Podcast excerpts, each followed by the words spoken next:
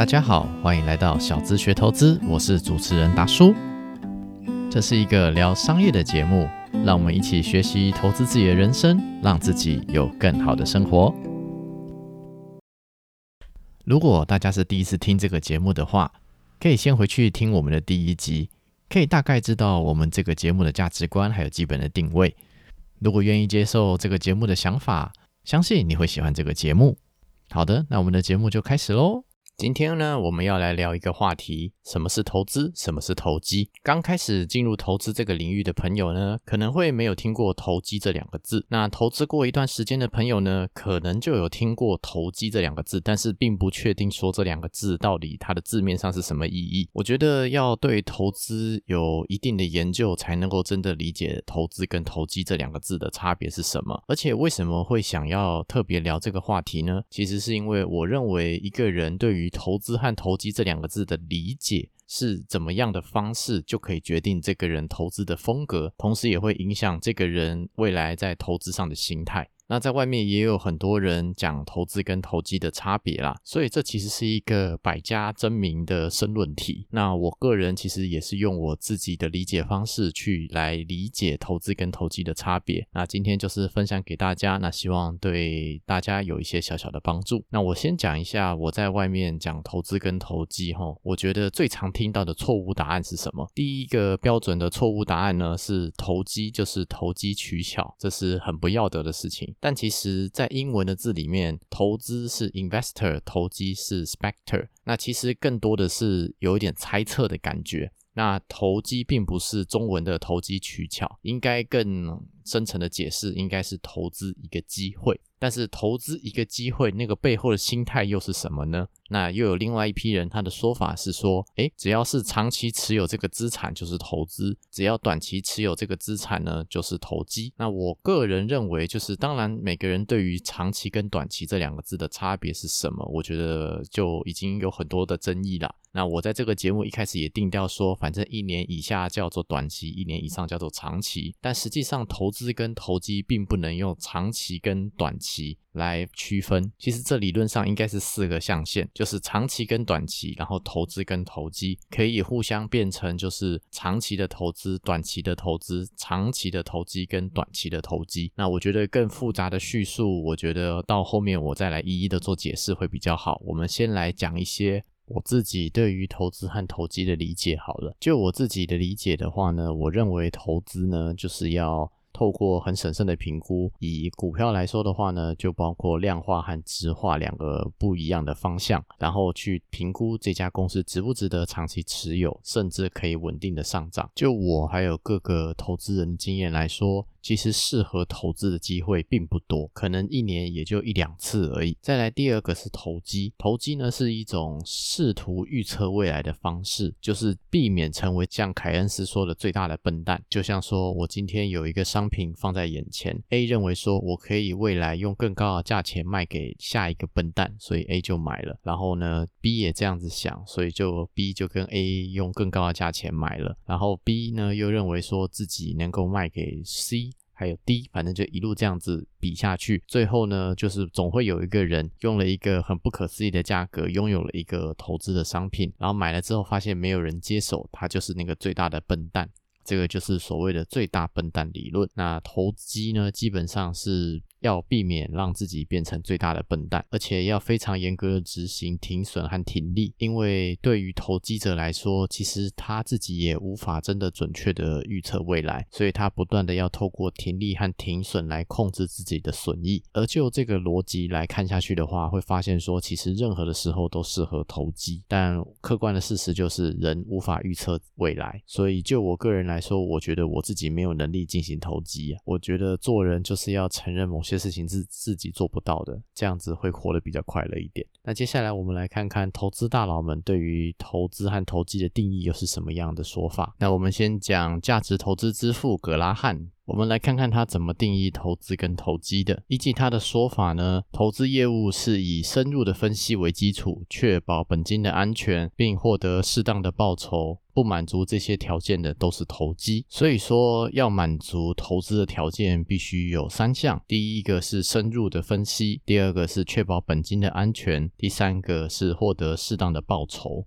那这三个条件其实说实在的啦，我觉得都很主观啦。第一个啊，你要什么叫做深入的分析？到底要多深入才能算是深入的分析呢？我觉得好像每个人想法都不太一样。像我在投资一张股票，我大概至少会看两个礼拜，就是专心的 focus 只看这只股票相关的内容。但是对于很多投资界比较专精的人来说，可能看两个礼拜还是嫌太慢了。再来是确保本金的安全啊。说实在的，咱们做投资真的能够确保本金的安全吗？其实这也是相当的困难的。那一般来说，这边就是要把握所谓的安全边际。你今天估这个公司，哎，可能股价是五十块，那最好是在四十五块时候买进。这种情况下，至少我们讲说，本金在下跌的风险其实相对比较低，比较能够确保。本金的安全，但是有没有可能公司的股票跌到二十块甚至三十块呢？完全一开始就是估错呢？我自己也有碰过类似的问题啦，所以确保本金的安全也是一件蛮困难的事情。最后是获得适当的报酬，那通常以价值投资的逻辑来说，会以长期持有，最后再回推算出一个年化报酬率。所以这个我今天做这个投资，可能真的到底效果好不好，都是两三年甚至三年五年后才知道。说到底报酬率好不好的，你一开始要推算它适当的报酬率是多少，其实也是相对困难的。像我们一开始说，哎，今天我们买进这只股票的逻辑是因为，哎，现金值利率有六趴，OK，那你是否真的确定说之后这家公司都发得出六趴的现金股利呢？这家公司的商业模式是否能够持续的经营下去呢？这个可能都是需要思考的问题。所以至少我讲说，价值投资之父格拉汉他对于投资的定义呢，我是觉得有点困难呐。这三件事情，至少以我现在能力，我都不觉得我可以真的很完美的做到这三件事情，也可以说是有点主观呐。那我们来看看别人怎么定义的好了。在投资界也有一位叫做塞斯卡拉曼，我们讲说巴菲特是欧马哈的先知嘛。那这位是波士顿的先知，那他对于投资和投机的定义呢？它的区别是说，投资可以为投资者带来现金流，投机不行。那所谓现金流是什么？就是我觉得比较好理解啦，这个叫做 cash flow，可能是说一个投资商品呢，买了之后呢，它会定期的配现金流给拥有这个投资标的的投资者们。那像是今天买了房子呢，可能可以收租金。那今天买了一只股票呢，它每年会配息，这都可以被解释成为现金流。但这边要思考到的问题就是，今天的配息到底是来自这个投资标的本身带来的价值，还是说这个配息其实是来自于本金？也就是说，我今天投一百块进去。然后他每年会配五块钱给我，诶，这样子投资报酬率五趴好像还不错嘛。但是回头看却发现说，诶，自己的本金变成九十五块了，那这个可能就是来自于本金的投资报酬率。这一点可能就跟前面讲说能够为投资者带来现金流的定义大相径庭了。接下来我们来讲第三种定义的方式，来自于李路写的那一本《文明现代化价值投资与中国》。他在书中里面叙述是说，如果这个投资的标的为社会所带来的是正和的博弈的话，那这是属于投资。那如果今天这个投资标的为社会所带来的价值是零和的博弈的话呢？这个是投机。那所谓零和博弈和正和博弈呢？我个人认为是说，今天这家公司在社会上运作，满足了一些特别的需求，意思就是说这家公司能够供给，然后同时满足社会的需求。那这个公司的存在呢，就属于正和博弈。我今天存在这个社会上，能够为社会带来更多的帮助。那反过来说，如果我今天这个投资标的的存在呢，来自于掠夺别人的利益。意思就是说，今天完全交换了。不管是服务还是商品，甚至是金钱，最后整个加起来呢，其实对于整个社会来说，其实完全就是零，表示说这个投资标的在这个社会上并没有贡献出更多的价值，那也表示说它其实在这个社会上并没有特别的用途。那随着时间的变化呢，这个投资标的通常也会随着时间而飞逝。所以说我们要做的事情，还有投资的标的，必须要为这个社会能够持续的创造新的价值。好，我觉得呢，前面讲。讲的三个定义吼，其实都有点悬呐。那其实第二个跟第三个定义会比较好懂一点，所以我们比较 focus 在后面这两个的定义。那我后面呢会透过各种实例还有问题来解释我自己对投资和投机的理解。那希望透过这种自问自答的方式，让大家对投资和投机有更深的认识。第一题。买一只股票，股价跌超过十趴要停损，涨二十趴要停利。那请问这是投资还是投机呢？那就我个人的解释来说的话，其实这是投机。为什么呢？因为其实所谓停损和停利，都是为了要。避免自己变成最大的那个笨蛋，同时也是要规避未来可能会发生的损失。那这种方法呢，其实是一种试图预测未来的方式。一只股票的涨跌，其实短期内真的是没什么理由。那长期来看，还是看公司的表现。所以只要这个公司表现的好，就算跌掉了十趴，其实还是有持有的价值。随着时间的累积，可能会最后发现，回头看当时跌掉十趴，反而是更该加码的。我相信这种经验在。在很多投资人心中都曾经有过。好，那再来问第二题：某某药业的股票呢？它的股价的范围大概是五到四十块之间。那现在股价是十块，然后平时不发放现金股利。那请问买这支公司的股票呢，到底是投资还是投机呢？那就我个人的理解的话，我会把它当成一种投机。今天随便一个人啊讲说，哎，这支公司的股价合理股价是五到四十块啊，别你就信了，然后就买下去了。那请问别人真的会负责吗？这个人是不是很专业的呢？那就算这个人真的很专业也很负责，但是这支股价真的值五到四十块吗？它又是怎么算出来的？其实后续可以延伸出很多的问题。那我觉得吧，合理的股价这东西不能透过别人的推估，必须要透过自己的计算，还有自己的认知，这样子在投资过程中才会比较安心一点。只透过别人的建议买股票，实在太过危险了。接下来是广告时间啊，做了这么久，终于接到广告了。今天要介绍的呢是台湾在地保养品还有洗发沐浴品牌 C In，希望的希，印象的印。希望透过今天的介绍呢，让大家对这个在地品牌留下印象。当时说要谈合作的时候呢，讲到了一个旅行组，叫做记忆系列，象征大家可以带着记忆去旅行，然后把美好的记忆带回家。收到产品的时候呢，它那个烫金的包装盒，还有那个非常有质感的瓶身设计呢，有让我惊艳到。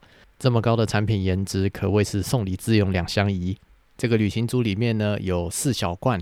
五十毫升的洗发露、沐浴露、润肤乳，还有护发素。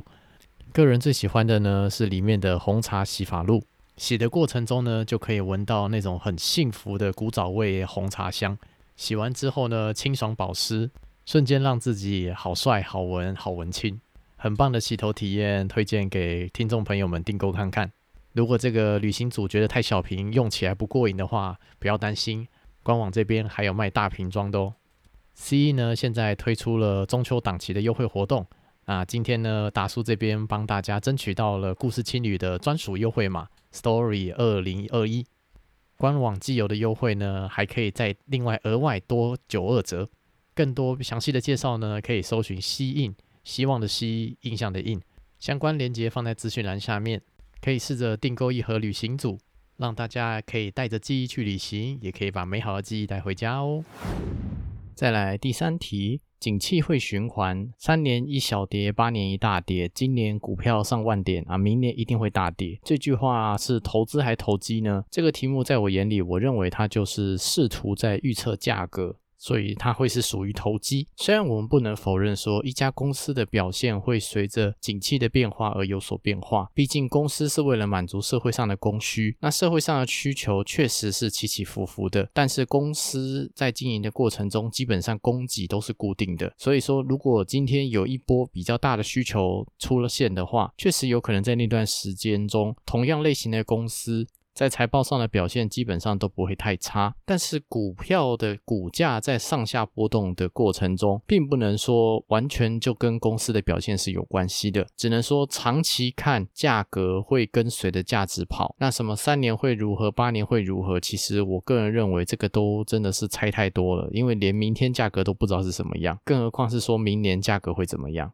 第四题，比特币今年再创新高，未来将取代所有的货币。那投资比特币是投资还投机呢？那就我个人来看的话，目前我们讲说，其实比特币只是很多虚拟货币中的其中的一种。那如果单就比特币这一点来说的话呢，巴菲特对比特币的态度是说。比特币是真正的泡沫，它无法创造价值。马云也说他看好区块链，但比特币是泡沫。相关的内容网络上大家可以自己查了，那就是给大家做一个参考。至少我还没有办法评估说比特币它背后到底有什么样的价值，所以呢，就是变的是说它完全是以价格为考量的。那价格本身又是上上下下波动的，在我心中并不是一个很好的投资标的。再来是第五题，在大学附近买一栋房子，平时租给学生，每个月收。收一点租金，等未来市场价格比较好的时候再卖掉，赚一个房子的价差。这是投资还是投机呢？嗯，投资房地产其实对很多人来说好像是人生的必修课，确实也有不少人是靠这种方式在做投资的。那个人认为呢，如果单就这个题目来说的话，就是我们讲说每个月收一点租金，这是属于投资的部分。等未来有一个好价钱再卖掉，这个是比较投机的部分。就像我们前面讲的塞斯卡拉曼。他有讲说，这个资产能够解决社会的问题，带来报酬。就像说，这栋房子买了之后呢，租给学生，解决了学生住宿的问题，然后透过这个资产为房东带来报酬。这个在李路的定义里面，它也是属于正向博弈。意思就是说，我今天买了这个房子，同时也是在试图创造一个事业，解决社会的问题。那至于未来房市会不会好，那这个其实也很不一定。税法每年都在改，那是不是会影响？房市至少就短期来看，房价或许也没有什么很大的变化。那反正就是既来之则安之，想要投资这方面的资产，就一定要承担相对应的风险。再来一提，一个房子三房两厅遭到银行法拍，得标价五百万，每个月可以收租一万块钱，未来可以卖个六百万、八百万左右。那请问花钱买这个投资标的是投资还投机呢？那我觉得这个题目解答会跟上一题一模一样。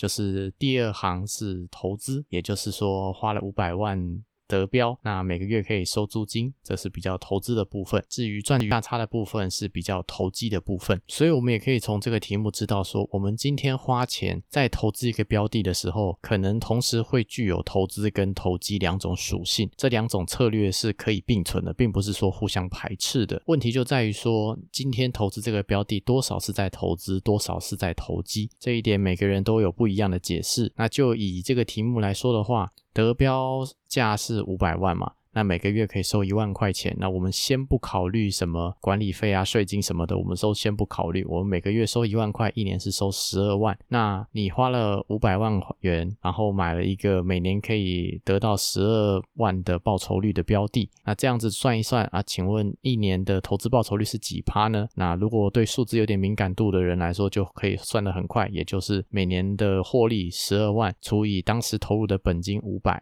那报酬率是二点四趴。那我是觉得啦，如果花五百万吼，就是报酬率才二点四趴，为什么不干脆买个 ETF？不管是零零五零或零零五六，好像都比这个二点四趴还要高嘛，对不对？而且五百万可能还不见得都是自己的现金，可能甚至是需要贷款的。那所以说，这个获利扣掉成本之后，可能甚至连二点四趴都没有。所以说，对我来说，投资这个标的的投资的属性可能是比较低一点的，反而比较像是在投机。那其实投投机也没有不好，就可能说这个房子的附近啊，开始有超市、有便利商店、有门诊、有医院，甚至有很美美的公园，甚至有什么新的交通建设和规划等等。随着这附近拥有的一些。价值给出现之后呢，它的价格也会上扬，这个是呃，我觉得就是价值带动价格最典型的一个例子。但是未来这些东西到底要多久之后才会到定位，才真的会出现？这个我觉得是比较不可控的。那这个就是在投资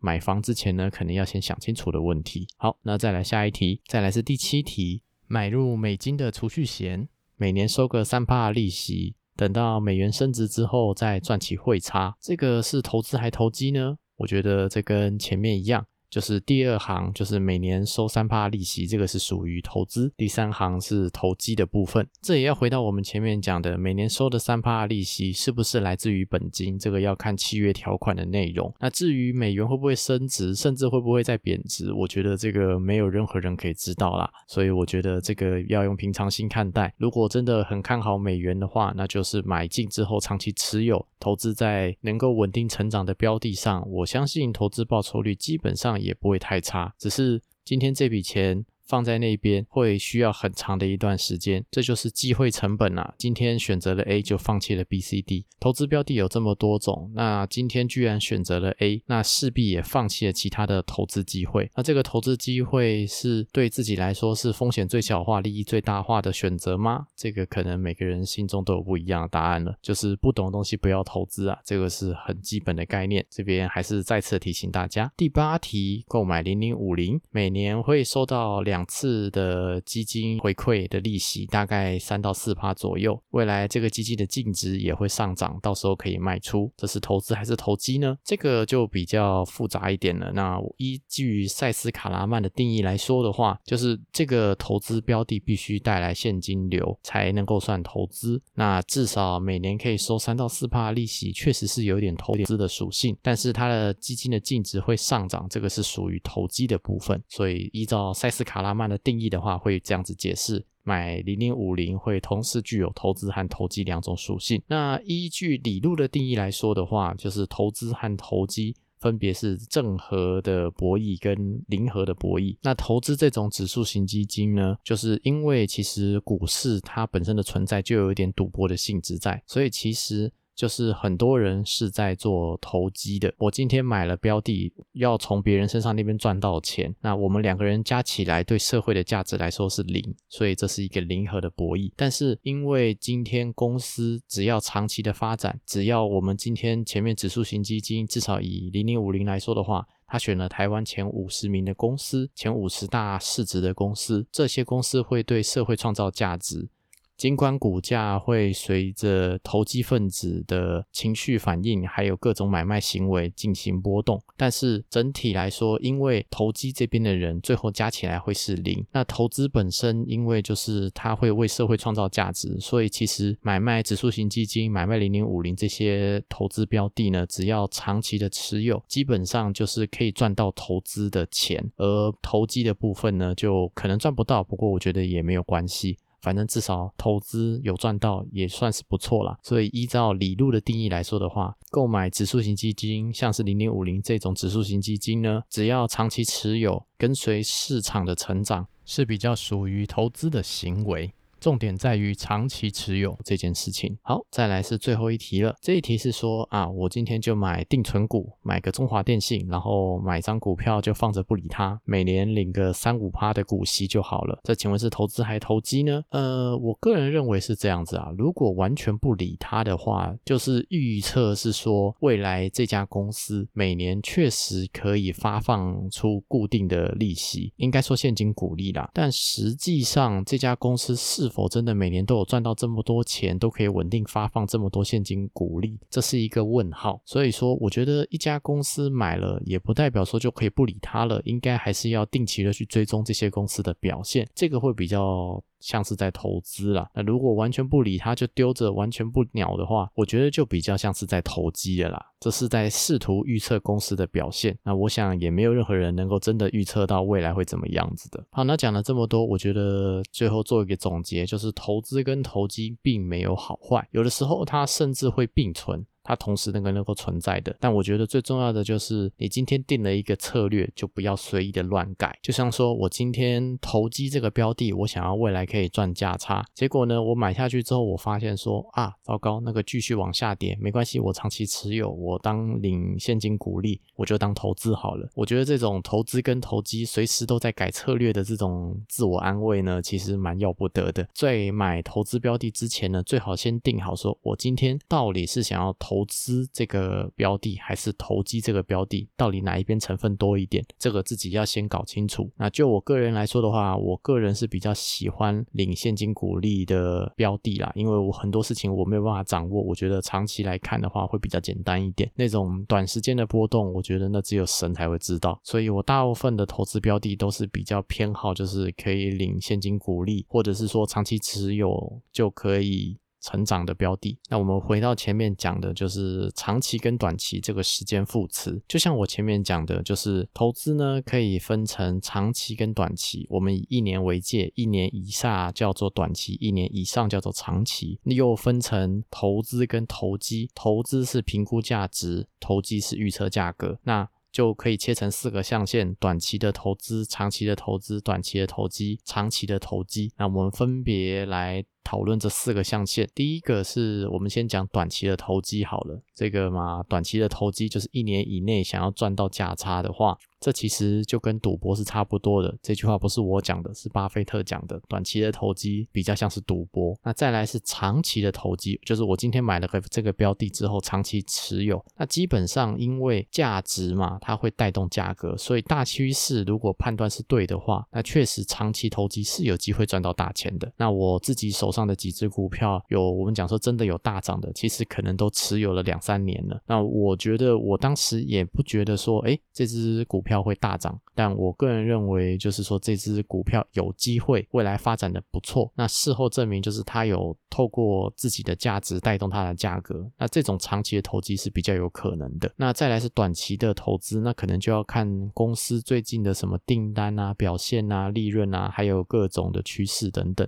就是这些就比较偏消息面或题材啦，但是我个人认为这些题材永远都追不完。今天人家报了一个题材来给你看，那是否未来真的持续都会再持续上涨，还是说这个题材早就已经反映在价格上了呢？我想这种追过题材的人应该都深有体会，基本上根本是追不完的。再来是说长期的投资呢，基本上就要评估说这个投资的标的的稳定性。还有它的成长性，那我个人认为，就是买投资标的，基本上就是要像《孙子兵法》里面讲的，不要太相信奇迹，就是把自己做好。公司先在某一个市场里面先占有一席之地，然后确保说它真的是有护城河，很难被攻破，而且又会在这个市场里面持续的成长，这个才是比较理想的投资标的。以上是我对投资和投机的一些分享，那希望今天。的内容对大家来说是有一些帮助的。那再次快速的做一个整理。首先呢，投资它是评估这个投资标的的价值，那投机呢是试图预测这个投资标的的价格。那投资跟投机其实并不排斥，它是可以在买卖的过程中是甚至可以并存的。但在自己把钱投进去之前呢，先要搞清楚今天做的这一件事情到底是投资比较多一点，还是投机比较多一点。那再来配合上时。间副词就会分成长期投资、短期投资、长期投机、短期投机。那个人认为呢，就是长期的投机，如果看市场的趋势，或许是有机会的。因为价值会带动价格，但是如果今天真的要做稳定的投资的话，还是要做长期的投资，确保公司的稳定性还有成长性，让自己立于不败之地，这个才是投资比较理想的方式。未来我也会透过其他的商业案例聊聊投资跟投机的差别，以及自己在投资的路上应该要多注意些什么。希望今天的内容对大家有一些启发还有帮助。如果喜欢我们的节目，欢迎多订阅、多赞助、多分享、多关注，让更多人知道这个节目。让我们一起学习投资理财，让自己有更好的生活。我们下一期节目再见，拜拜！如果喜欢我们的节目，欢迎在 Apple Podcast 上面留下五星留言，多订阅、多关注、多分享、多赞助，让更多人知道这个节目。让我们一起学习投资人生，让自己有更好的生活。我们下一期节目再见，拜拜！